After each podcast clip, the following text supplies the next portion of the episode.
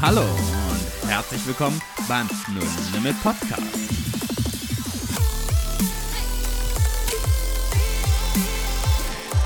Wo Glauben praktisch dein Leben verändert. Herzlich willkommen, Jonathan und Kai. Ich habe heute eine Frage mitgebracht. Und diese Frage ist sehr spannend. Ich finde sie sehr spannend. Ich stelle sie euch einfach mal und dann bin ich gespannt, was ihr dazu zu sagen habt. Und zwar, wenn man euch beschuldigen würde, dass ihr ein Christ seid, wie könnte man oder könnte man eure Schuld beweisen? Uh, starke Frage. Ich glaube, wir müssen vielleicht einmal kurz klären, wie wir die Frage verstehen. Jo. Ähm, weil Schuld ist ja immer sehr was Schlechtes. In dem Bezug würde ich aber die Frage tatsächlich eigentlich umdrehen, dass es eine positive Anklage ist. Ja. Also für mich ist es ja was Gutes, ein Christ Genau. zu sein. Also in dem Fall, wie kann man euch die, das beweisen, dass man Christ ist, sind in dem Fall, was für gute Resultate wirft das hervor. So habe ich jetzt die Frage verstanden. Ist das Richtig. richtig? Genau. Also es ist ja einfach auch wirklich so aus dem, aus dem Leben heraus, weil es ist schon so, dass uns das widerfährt. Also ich weiß nicht, wie es euch geht, aber äh, mir passiert es schon manchmal, dass man mich, äh, ich sag mal, im weiteren Sinne wie anklagt, du bist ja Christ. Und finde es immer ganz spannend, wie die Leute darauf kommen, dass ich Christ bin. Ähm, und diesen, diesen Status Christ nachweisen zu können. Also ich sag mal so, wenn das meine Schuld ist, dann bin ich es gern. ich bin gerne schuldig in dem Fall. Ich bin Christ, ja.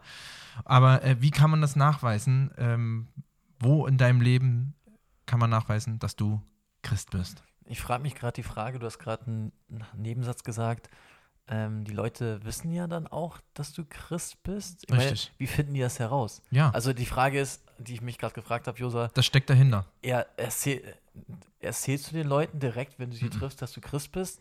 Oder auch die Frage an Kai oder an uns alle, ist es so, dass ähm, die Leute uns erst als Christen erkennen? Oder ist es ein Mix aus beiden, dass man irgendwann im Gespräch ist und dann ähm, erzählt man auch, dass man an Gott glaubt? Viele Fragen. Ich würde sagen, wir fangen mal mit Josas Frage an, ähm, um darauf zurückzugehen. Ähm, ich glaube, mein erster Gedanke war, sind so die klassischen äh, Themen, was sehr schnell mit dem Christentum verbunden wird. Kein Sex vor der Ehe, keine Drogen, kein ausschweifendes Leben. Das ist, war erstmal so irgendwie so das Erste, was in meinen Kopf kam. Aber weil ich dann so drüber nachgedacht habe, wie sieht es mit meinem Leben aus? Also wenn man Leute fragen würde, sag mal, ist Kai Christ? Ja, ja, klar. Und die dann, also mein Kommiliton zum Beispiel, woran würden die es festmachen? Oder das, das ist eine spannende Frage. Ja, ja, so, stimmt. wa wa was sehen die in mir, dass sie sagen würden, der ist Christ? Mhm. Bei dem sehe ich einen Unterschied. Und ich glaube, der erste Punkt, ich will, wonach ich mich sehne, also ist jetzt schwer über sich selbst das zu sagen, aber was ich möchte oder wo ich mich hin verändern lassen möchte, dass ich ein Unterschied bin und einen Unterschied mache, nicht nur in meinem Handeln, sondern auch ein Stück einfach von meiner Identität und von meinem Sein, dass wenn Krisen kommen, wenn Sachen herausfordernd sind, ich wirklich einfach anders damit umgehe. Wenn man in der Öffentlichkeit irgendwie bloßgestellt wird oder wenn man neu in eine Gruppe kommt oder was auch immer für eine Konstellation, dass ich wirklich zu jeder Zeit ein echtes Interesse an meinem Gegenüber habe. Dass ich wirklich mitfühlend und liebevoll meinem Gegenüber bin, weil ich davon überzeugt bin, dass Jesus diese Person liebt. Und diese Liebe möchte ich als Antrieb in mir haben. Und ich, das wünsche ich mir, wenn man fragen würde, warum, dass man sagt, weil ich merke, dass Kai anders mit uns umgeht. Der, der hat tatsächlich Interesse an uns. Der hat mich tatsächlich in Anführungsstrichen lieb. Also, wenn ich mich gerade so zurückerinnere, als ich noch nicht so gläubig war, wo ich, sage ich mal, Gott gesucht habe und über die Christen jetzt äh, mal mich, ja, also fokussiere, wie ich die Christen damals wahrgenommen hatte, war das für mich so, ähm, die Christen haben etwas gehabt, wo sie, sie selbst gesagt haben, wo ich gesehen habe, die haben was Lebendiges. Die haben etwas Lebendiges, so eine Kraft, die sie, ähm, ja, die sie haben und sie sagten damals diese persönliche Beziehung zu Gott. Und das fand ich, ähm, das hat die Christen ausgemacht, dass sie einfach diese Lebensfreude und so eine, eine Art, ich würde sagen, Lebendigkeit hatten und ähm, eine Ausstrahlung. Und ähm, wenn ich mich zurückerinnere, wo ich Christ geworden bin, und dann habe ich selbst mich entschieden für Gott, also für ein Leben mit Gott, bin in diese persönliche Beziehung eingetaucht durch ja ein simples Gebet. Und ich würde sagen, auch Kai, wie du sagtest, also äh, wenn ich mich als Christ selbst reflektiere, eigentlich müssen ja eigentlich unsere Kommilitonen und unsere Kollegen über uns was sagen. Aber Können wir auch mal einen Podcast versuchen. können wir ja mal, äh, ich meine, wir können mal die nächsten Wochen ins Gespräch gehen, so einfach, hey, sag mal, ähm, du weißt ja, dass ich Christ bin, so, was denkst du eigentlich? Das ist eine coole Frage, Ähm. einfach mal seine Freunde zu fragen, ähm, auch an alle, die gerade zuhören, so, ähm, sag mal, du hast ja schon mal mitbekommen, dass ich Christ bin. Ähm, woran würdest du das festmachen? Ne? Genau. Ja, weil ich, jetzt reden wir gerade ja über Dinge, die wir wahrnehmen, unser Ja. Selbstbild. Naja. Wäre eine spannende Frage, auf jeden Fall. Ja. Also, aber Kai, ich stimme dir dazu, ähm, dass man ähm, echtes Interesse hat, dass man ehrlich ist, dass man Mhm. ähm, ja einfach Eigenschaften hat wie F Liebe, Freude, Geduld, ähm, die sich durch das Leben ziehen. Und ja, man hat auch mal Zeiten, wo man die Sachen nicht so ausstrahlt, aber dass man besonders auch in diesen Krisenzeiten so ein Vertrauen hat und so eine Hoffnung in Gott.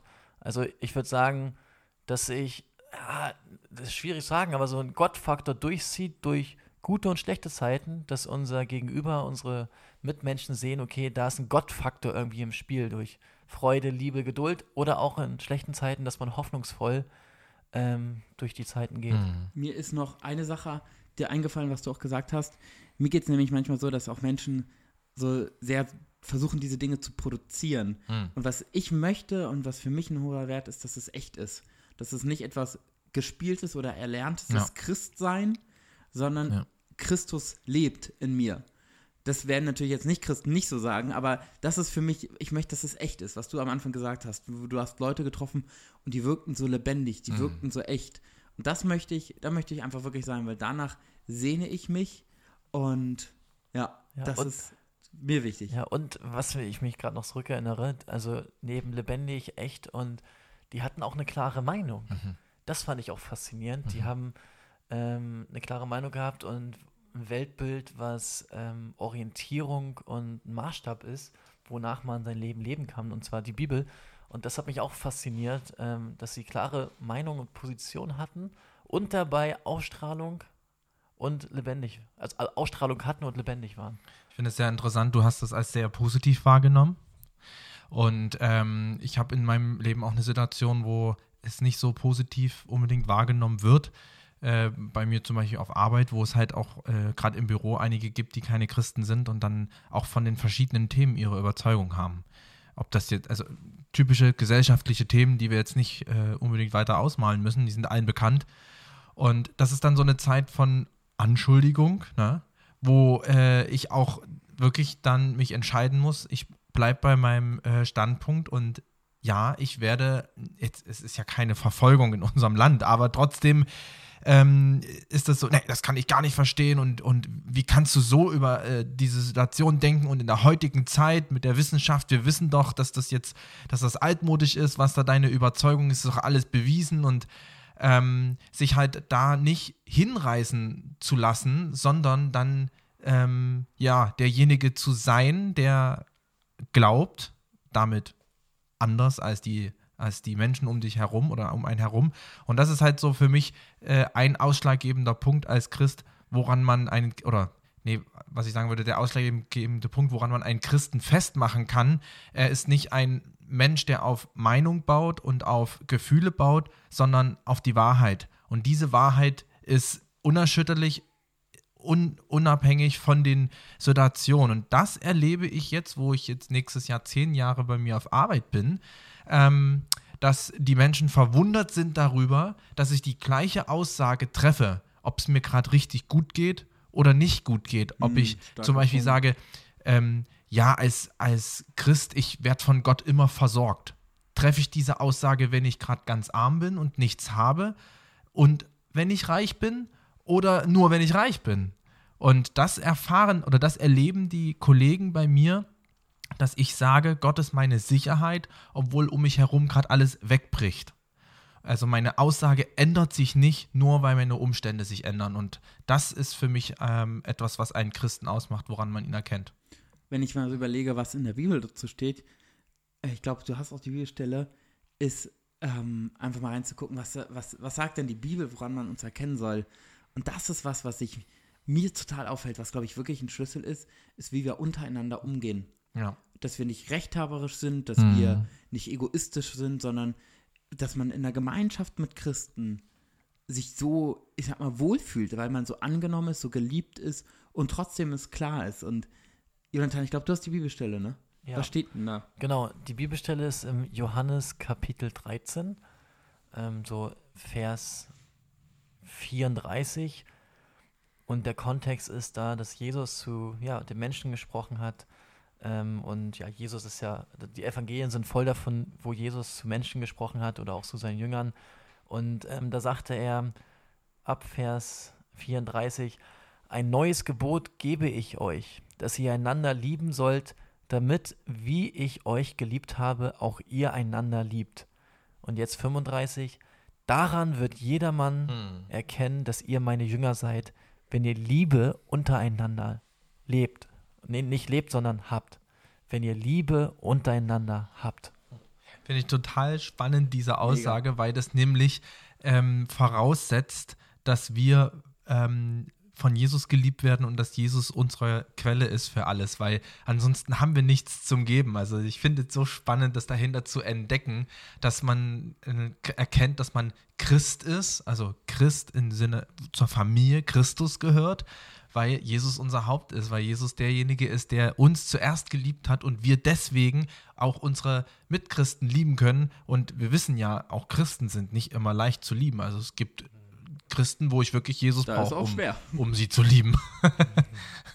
Und jetzt vielleicht nochmal zurück zu auch zu Jonathan, die Frage, die du gesagt hast. Wenn man Menschen auch das erste Mal kennt, sie erlebt, ähm, fällt man direkt quasi mit der Tür ins Haus. Ich schon ganz häufig, weil ich mit Menschen, ich liebe es einfach, ich, wenn ich mit Menschen ins Gespräch komme, ich komme relativ schnell und natürlich auf den Glauben. Also ich brauche, wenn ich mich zehn Minuten mit jemandem unterhalte, fällt es mir fast schwer, nicht über den Glauben zu reden. Weil das einfach in mir so viel lebt. Aber ich mache das halt nicht, indem ich sage, du musst mir jetzt mal zuhören, sondern wenn ich mit Menschen rede, will ich genau, dass diese Liebe rauskommt, indem ich sie kennenlerne, indem ich erfahre, wie es ihnen geht, was die beschäftigt. Ähm, das so auf deine Frage, die du vorhin hattest, wie man mit Menschen das quasi innerhalb der ersten Minuten macht. Ja, also bei mir ist das auch ähnlich. Also manchmal ist es, also du sagst, bei dir ist es mehr, Kai, du von Anfang an wissen die Leute, dass du Christ bist. Also, man findet es schon sehr schnell verstärkt. raus, ja. Genau, also bei mir auch manchmal, manchmal ist einfach, dass man so ein, zwei Mal sich getroffen hat und dann kommt es halt, wie Kai auch sagte, automatisch etwas, was in einen lebt, das erzählt man dann auch und ähm, dann ist man nicht komisch dabei, wenn man das erzählt, sondern das ist wie, als wenn man ein Hobby hat, ähm, nur dass das noch viel, viel mehr als ein Hobby ist, ähm, wo man dann einfach drüber redet und ähm, ganz praktisch sein Leben teilt mit Menschen, weil Jesus lebt in uns, wir teilen unser Leben mit Menschen auf unserer Arbeit, ähm, überall da, wo wir sind und da hören Menschen dann automatisch von. Ähm, und ich glaube, uns fällt das einfacher, weil wir schon so, sag ich mal, Routine haben oder den Mut ähm, praktisch genommen haben, dass wir Leuten das erzählen. Ähm, wenn dir, lieber Podcast-Zuhörer, das schwierig fällt, so ähm, ja, auf den Glauben zu sprechen zu kommen, ähm, ja, können wir dir empfehlen. Wir haben viele Folgen darüber gemacht, ähm, wie man mit Menschen über den Glauben spricht, ohne dass man komisch ist. Ähm, genau. Und sonst mir ist noch ein Gedanke, woran man eigentlich einen Christ so ein bisschen erkennt, vielleicht auch Ein bisschen. Von, von seiner Meinung oder von dem, was er von sich gibt, dass er eine Hoffnung hat auf das ewige Leben. Hm. Durch- ja, ja, die Hoffnung, durch- das stimmt. Durch Jesus Christus. Ja. Ewiges Leben heißt ein Leben nach dem Tod. Hm. Ähm, und ein zentraler Punkt auch der Christenheit, ähm, die, die Vergebung, dass wir Vergebung haben von unserer Schuld vor Gott ähm, und ja, uns mit Gott versöhnen lassen können, wenn man so ein bisschen tiefer noch geht, wo ein Christ erka- erken, er, ähm, erkennt werden, erkannt werden kann. Genau. Ich danke euch, dass ihr einfach diese, diese Frage mitgenommen habt. Ich kann positiv feststellen, ihr seid schuldig. ich lade einfach jeden ein, diese, diese Frage auch einfach mal mitzunehmen. Ähm, erkennen Menschen an deinem Lebenswandel, dass Jesus in dir lebt. Und damit wünsche ich euch eine geniale Woche und geniale Zeit. Bis zum nächsten Mal. Und Wir wünschen euch eine richtig schöne Weihnachtszeit und einen unfassbar guten Rutsch ins neue Jahr. Jo. genau. Und wir Ciao. sehen uns dann im neuen Jahr wieder mit einer richtig. Intensiven Folge. Wir haben schon was vorbereitet. Freu dich drauf. Bis dann. Ciao.